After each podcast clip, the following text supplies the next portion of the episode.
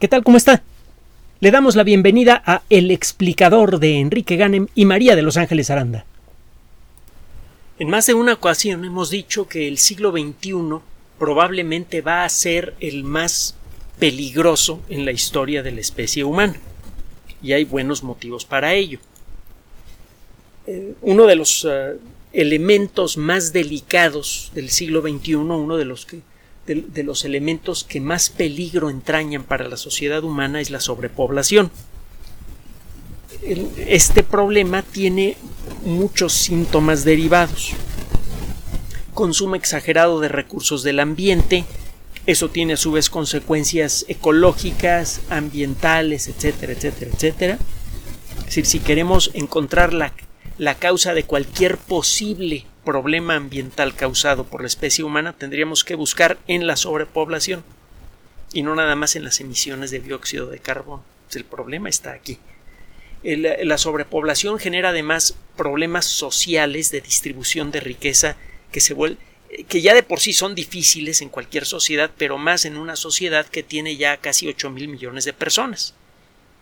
Una sociedad que agrega todos los días, ya tomando en cuenta nacimientos y muertes, más de 320 mil personas. En promedio, la sociedad humana crece como en 2 millones por semana. El uh, generar suficientes empleos, el generar suficiente, el generar suficientes satisfactores para la población actual ya es un problema grave. Si lográramos llevar a toda la gente que vive en este planeta en este momento a un nivel de vida equivalente al de la clase media media mexicana, nos acabamos el ecosistema antes de final de año. No vamos a hablar de la clase media estadounidense, por ejemplo. Y agréguele usted dos millones de personas más por semana, y eso ahora, porque esas dos millones de personas van a crecer, la mayoría de ellas, y se van a reproducir. Y eso significa que dentro de un año, en lugar de que sean dos millones por semana, van a ser dos millones cien mil o dos millones doscientas mil. El tamaño de la población ya es apabullante, el ritmo con el que crece sigue creciendo. Y generalmente este problema es esquivado eh, mañosamente por eh, las personas que tienen la capacidad de decisión, el mundo de la política, organizaciones internacionales, etcétera, etcétera, citando porcentajes. No es que en porcentaje el, el ritmo de reproducción está disminuyendo, sí, pero el tamaño de la población sigue aumentando y el ritmo en términos de número bruto de gente que se agrega a la sociedad humana todos los años sigue creciendo. Hace algunos años no se agregaban 330 mil personas por día, se agregaban menos de 200 mil, por ejemplo. El caso es que este problema no se resuelve con tecnología, no se resuelve firmando tratados internacionales, se resuelve cambiando de manera profunda la educación de la sociedad y también la distribución de la riqueza. Es, un, problema que va a demandar soluciones revolucionarias en el sentido más profundo de la palabra. Con el sistema de distribución que tenemos ahora es que no concluye la idea. El ritmo de crecimiento de la población humana y el tamaño que ya tiene la población humana, lo único que ha generado al aplicar las, eh, la, las técnicas económicas clásicas de, del de liberalismo, lo que han generado es una concentración de riqueza espectacular en una cantidad espectacularmente pequeña de manos. Es un fenómeno conocido en todo el mundo. El caso es que eh, ese problema es grave, eh, eso puede generar eh, desencanto social, que de hecho ya lo generó, puede generar descomposición social, de hecho ya lo generó, tenemos un, crimen organizado mucho más organizado que nunca y mucho más poderoso que nunca en todo el mundo, eh, existe también eh, mayores posibilidades de roces entre, entre países, hay muchos motivos. Para esto otro día lo podemos analizar si quiere. El caso es que puede llevarnos a nuevas guerras y ahora hay armas termonucleares. Eh, la lista de peligros y el tamaño de estos peligros va creciendo con el, con el tamaño de la población y cada uno de esos, muchas veces esos, cada uno de esos problemas se atacan por separado. El problema de la distribución de la riqueza, el problema de las pandemias, el problema de cómo coordinar el funcionamiento de una sociedad grande para enfrentar una pandemia, el problema del impacto ambiental, el problema de la destrucción de bosques y selvas para crear nuevas eh, o, nuevos lugares en donde se, practica agricultura y ganadería o lugares en donde viva la gente, etcétera, etcétera, etcétera. Cada uno de los problemas se trata por separado. Y es tan absurdo como tratar uno por uno los síntomas del cáncer sin atacar a la enfermedad central. Bueno, el caso es que la ciencia nos otorga, cuando menos la ciencia clásica, las ciencias naturales, nos otorgan las herramientas para aumentar el tiempo que tenemos para resolver el problema principal. La solución al problema principal tendrá que venir de las ciencias sociales. Y desgraciadamente hasta el momento las ciencias sociales no han contado con el equivalente de un Newton o un Einstein que genere las herramientas técnicas que permitan diseñar sociedades más estables, más decentes, que le permitan a la gran mayoría de la gente vivir y vivir bien bien informada, bien educada y con buena calidad de vida, pues. Pero bueno, eh, eh, existen motivos para creer que las ciencias sociales podrían darnos una muy agradable sorpresa en las próximas décadas. Seguiremos buscando información al respecto en revistas arbitradas y se lo presentaremos aquí en su momento. Pero bueno, mientras tanto, las ciencias naturales y exactas, las ciencias clásicas, siguen ofreciendo, de hecho, cada vez ofrecen más herramientas para extender el tiempo que tenemos para enfrentar de, eh, manera directa al problema poblacional y a todos los problemas asociados, el educacional, etcétera, etcétera, etcétera. Bueno, hemos platicado recientemente sobre cuestiones relacionadas con la fotosíntesis, ¿se acuerda? Y eh, la fotosíntesis, bueno, pues eh, se está convirtiendo desde hace ya algunas décadas en un objeto de estudio muy socorrido y no solamente en centros de investigación clásicos en universidades, sino también en centros privados de investigación, porque es claro que hay mucho que podemos hacer utilizando ingeniería genética y otras disciplinas para mejorar sustancialmente el funcionamiento de la fotosíntesis. Por lo tanto, para aumentar de manera significativa el rendimiento de cada hectárea dedicada al cultivo. Esto nos permite generar más alimentos sin tener que seguirle pidiendo más terreno al ecosistema terrestre, a costa del bienestar general del ecosistema. Algo que ya nos está pasando una factura grave. la emisión de dióxido de carbono no es tanto problema la destrucción, la deforestación continua, eso sí puede generar problemas ambientales graves. Si tenemos antecedentes directos que se pueden ver en, la historia de la vida, en donde un proceso de deforestación puede producir un problema ambiental gravísimo. Si no queremos caminar para allá, tenemos que aumentar el rendimiento por hectárea de manera escandalosa para poder seguir alimentando a más y más gente con la misma tierra. Y eso mientras desarrollamos otras técnicas que nos permitan acabar definitivamente, cuando menos en forma mayoritaria, con la agricultura y la ganadería clásicas.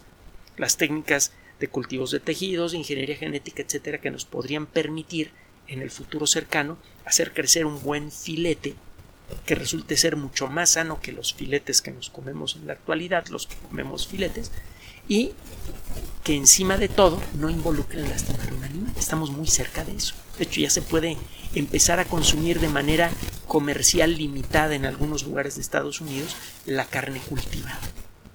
Y según mejore la tecnología, esto se va a ir extendiendo más y más a, todos los supermercados del mundo, con una reducción escandalosa en el impacto ambiental. Bueno, pero es de eso de lo que le quiero hablar el día de hoy. ¿Cómo mejoramos la fotosíntesis? Hace poco le dimos un ejemplo, aquí tiene otro. Y este estudio merece además atención especial por otros motivos, se lo diré al final de la, de la cápsula. El trabajo que le vamos a presentar el día de hoy fue presentado en The Plant Journal una revista de investigación dedicada a los vegetales.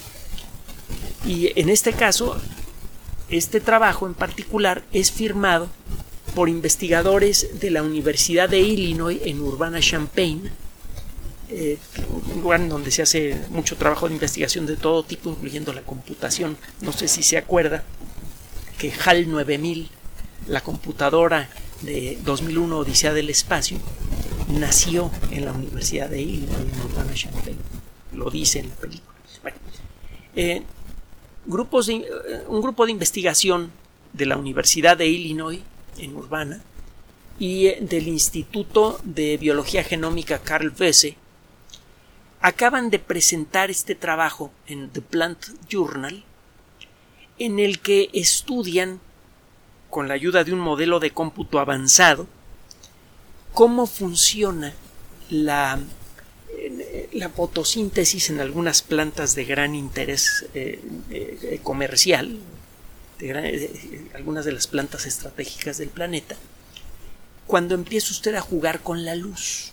Acuérdese que la fotosíntesis es un proceso que permite convertir la considerable energía que tiene cada partícula de luz visible en energía química para construir las moléculas básicas que se convierten eventualmente en alimento para la planta y en alimento para nosotros. Cuando hablamos del término fotosíntesis estamos hablando de un proceso molecular que ha evolucionado a lo largo de más de 3.500 millones de años. Hay muchos tipos diferentes de fotosíntesis. Incluso hay varios tipos de fotosíntesis que no utilizan clorofila. Hay bacterias, lo hemos comentado en el pasado, que utilizan una sustancia que se llama bacteriorhodopsina, que es esencialmente idéntica, con poquísimas modificaciones menores, a la rodopsina que se encuentra en el fondo de la retina y que hace que nuestras pupilas se vean oscuras. Esa rodopsina es, la, eh, es el componente fundamental que permite atrapar la energía de la luz y convertirla en señales electroquímicas que luego llegan a nuestro cerebro. Otro ejemplo de la teoría de la evolución. Encontramos esencialmente la misma molécula en el fondo de nuestras retinas y en el cuerpo de bacterias que vivieron hace 3.500 millones de años o más. Esas bacterias pueden convertir la luz del sol en comida sin producir oxígeno necesariamente. Bueno, la fotosíntesis que utiliza clorofila resultó ser muy eficiente, resultó ser muy peligrosa para el ecosistema porque producía oxígeno, que era una sustancia que es una sustancia que en aquella época era venenosa para prácticamente todos los seres vivos del planeta parece que la primera gran catástrofe ecológica fue producida por las emisiones no de dióxido de carbono, sino de oxígeno de los primeros organismos fotosintéticos eh, eh, oxigenadores de la historia. A esa etapa en la historia de la Tierra se le llama el gran evento de oxidación y puede encontrar usted un breve resumen como siempre en la Wikipedia y en un montón de otros sitios del Internet, aunque no siempre están muy actualizados o bien informados. Bueno, el caso es que si usted estudia la fotosíntesis de distintas plantas, va a encontrar que hay mecanismos moleculares diferentes. De hecho, se pueden agrupar, sin meternos en demasiados vericuetos, usted puede agrupar los mecanismos moleculares de fotosíntesis de, las, de la mayoría de las plantas visibles a simple vista en las plantas que utilizan la técnica C3 o la técnica C4 para fijar carbono. ¿Qué significa fijar carbono? Tomar un gas, dióxido de carbono, y convertirlo en algo tangible, sustancias orgánicas ricas en carbono, utilizando la energía de la luz en este caso. Se utiliza la energía de la luz para romper la molécula de dióxido de carbono, romper también moléculas de agua y generar carbohidratos, es decir, moléculas que tienen carbono, que tienen oxígeno e hidrógeno en proporción de dos átomos de hidrógeno por cada átomo de oxígeno, por eso se llaman carbohidratos. Un ejemplo de carbohidrato es el azúcar de mesa. Esos carbohidratos luego le sirven a la planta para generar otras sustancias y es por eso que cuando usted come una planta usted está recibiendo proteínas, carbohidratos y otras sustancias. Muchas de ellas fueron construidas a partir de los carbohidratos iniciales que fueron construidos por la planta a partir de la energía del sol.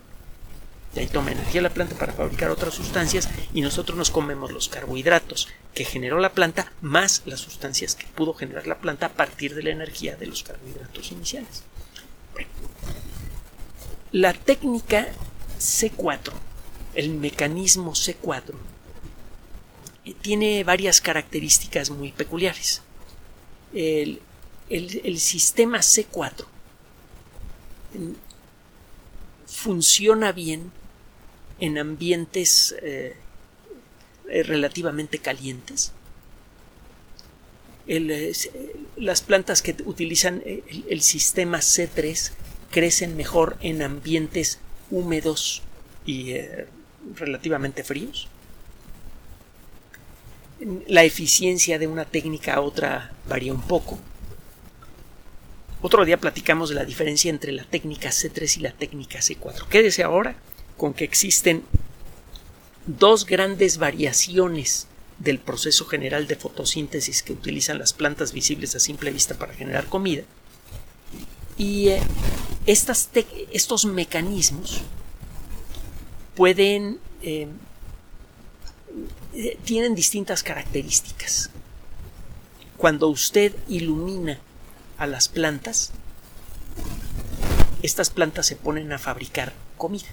La eficiencia con la que lo hacen varía según el tipo de fotosíntesis que tiene la planta. Técnica C3 o la técnica C4. Bueno, el caso es que las plantas solamente están generando energía, eh, eh, comida quiero decir, cuando les está pegando la luz del sol. Y esto no pasa durante la noche. No pasa cuando está nublado. Y pasa pero de distinta forma según la cobertura de nubes en el día y el ángulo del sol en el cielo. Los modelos matemáticos que han servido y que luego se convierten en modelos de cómputo que han servido para analizar la eficiencia de la fotosíntesis y buscar la manera de mejorarla en plantas de consumo industrial como el maíz, que es una de las cinco cosechas estratégicas del planeta, asumen que la planta cuando recibe luz produce comida, cuando no recibe luz no produce comida, pero no consideran los tonos de gris entre ambas situaciones. No se sabía cómo modelar la producción de alimentos en las plantas y con condiciones cambiantes de luz, que es lo normal a lo largo del día. Pues, es raro que no tenga usted nubes.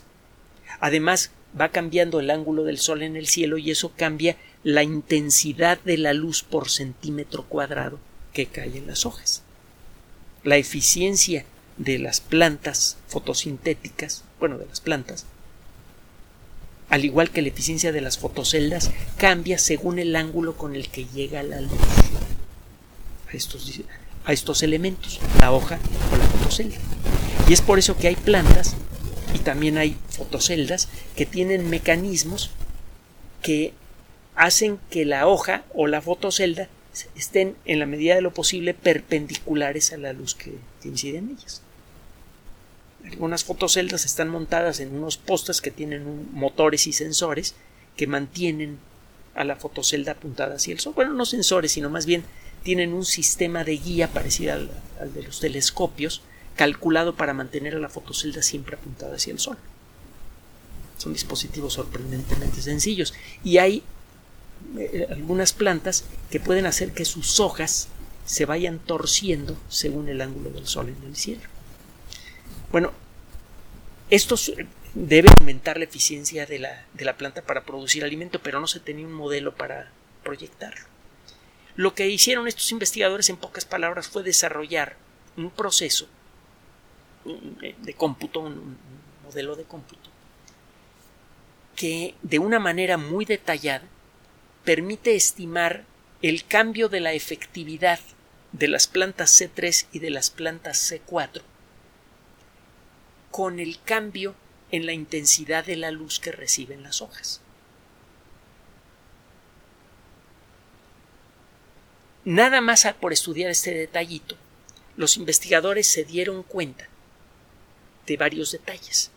Se sabe que por ejemplo, eh, el proceso C4 a veces es más lento para adaptarse a cambios rápidos en la intensidad de la luz. Por ejemplo, cuando tiene usted nubes que se mueven en el cielo, que pasa muy seguido. A lo largo del día de pronto disminuye la intensidad de la luz, luego vuelve a aumentar según se va el, sol cubriendo con, con nubes delgadas o se va descubriendo. Lo que encontraron estos investigadores es que cuando esto pasa, la eficiencia en la, la, la, capacidad de productividad de la planta puede disminuir hasta en un 40%. Ah, caramba, eso es mucho. Si una planta está sometida a cambios continuos de intensidad luminosa, puede llegar a perder hasta un 40% de, eh, por ciento de eficiencia en su producción de alimento. En una planta ya es escandaloso. En una hectárea ya implica mucho dinero y, e implica muchos kilos de, de producto final. Y en los cultivos del mundo puede ser la diferencia entre la hambruna para algunos países o el tener suficiente comida para todos con la misma cantidad de hectáreas cultivadas y la misma cantidad de agua. Por cierto, la agricultura parece que es el principal consumidor, con mucho el principal consumidor de agua de todas las actividades humanas.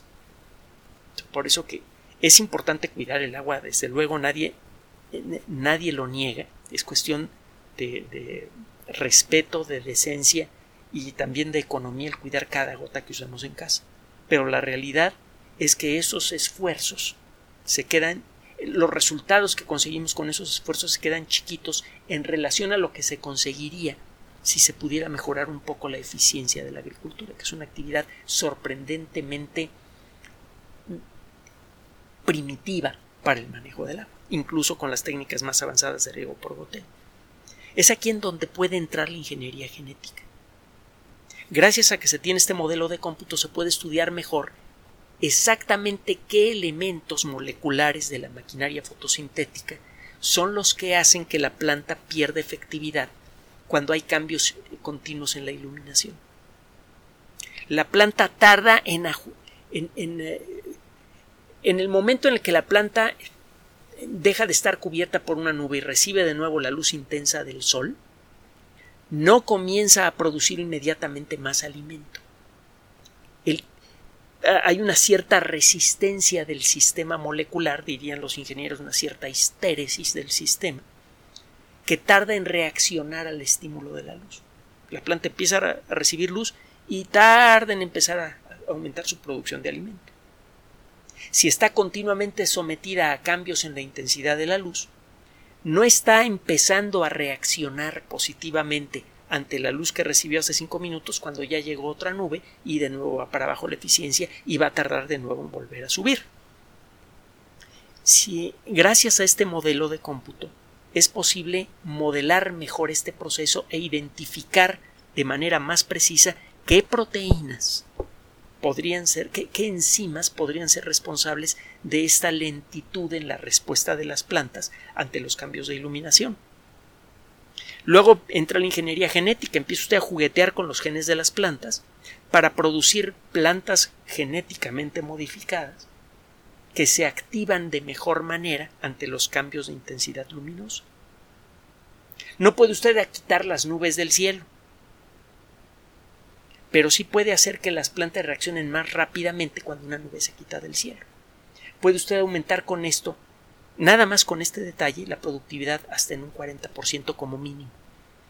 Es casi duplicar la producción por hectárea de muchas de las muchos de, los cultivos estratégicos del planeta jugando con los genes que tienen que ver con esto. Solo que no podíamos identificarlos porque no había un modelo de cómputo que permitiera modelar este proceso para luego tratar de entender a nivel molecular qué es lo que está pasando. Ya se tiene este modelo son buenas noticias porque dentro de poco vamos a saber qué genes tenemos que modificar para aumentar escandalosamente la producción de alimentos sin seguirle dando en la torre al ecosistema. Solo que hay un detallito más que quería yo comentar. Eh, este trabajo está recibiendo apoyo de varias fundaciones privadas. El Foundation for Food and Agriculture Research eh, también está recibiendo fondos de la Fundación Bill y Melinda Gates y está recibiendo además fondos de, instituciones públicas. Es eh, precisamente en este punto en donde es necesario parar oreja aquí en México. Nosotros tenemos investigadores de primera línea en materia de ingeniería genética. De hecho, eh, los inventores originales de la tecnología transgénica son mexicanos y de no existir todo el jaleo eh, absurdo con respecto a los transgénicos, ya habrían recibido el premio Nobel. Eh, no se ha encontrado un solo caso documentado de transgénico, y esto estoy citando al doctor Luis Herrera Estrella, cuya entrevista puede usted encontrar antes, es la persona a la que me refería hace un momento. Este, no hay un solo caso probado de transgénico que produzca daño en la salud.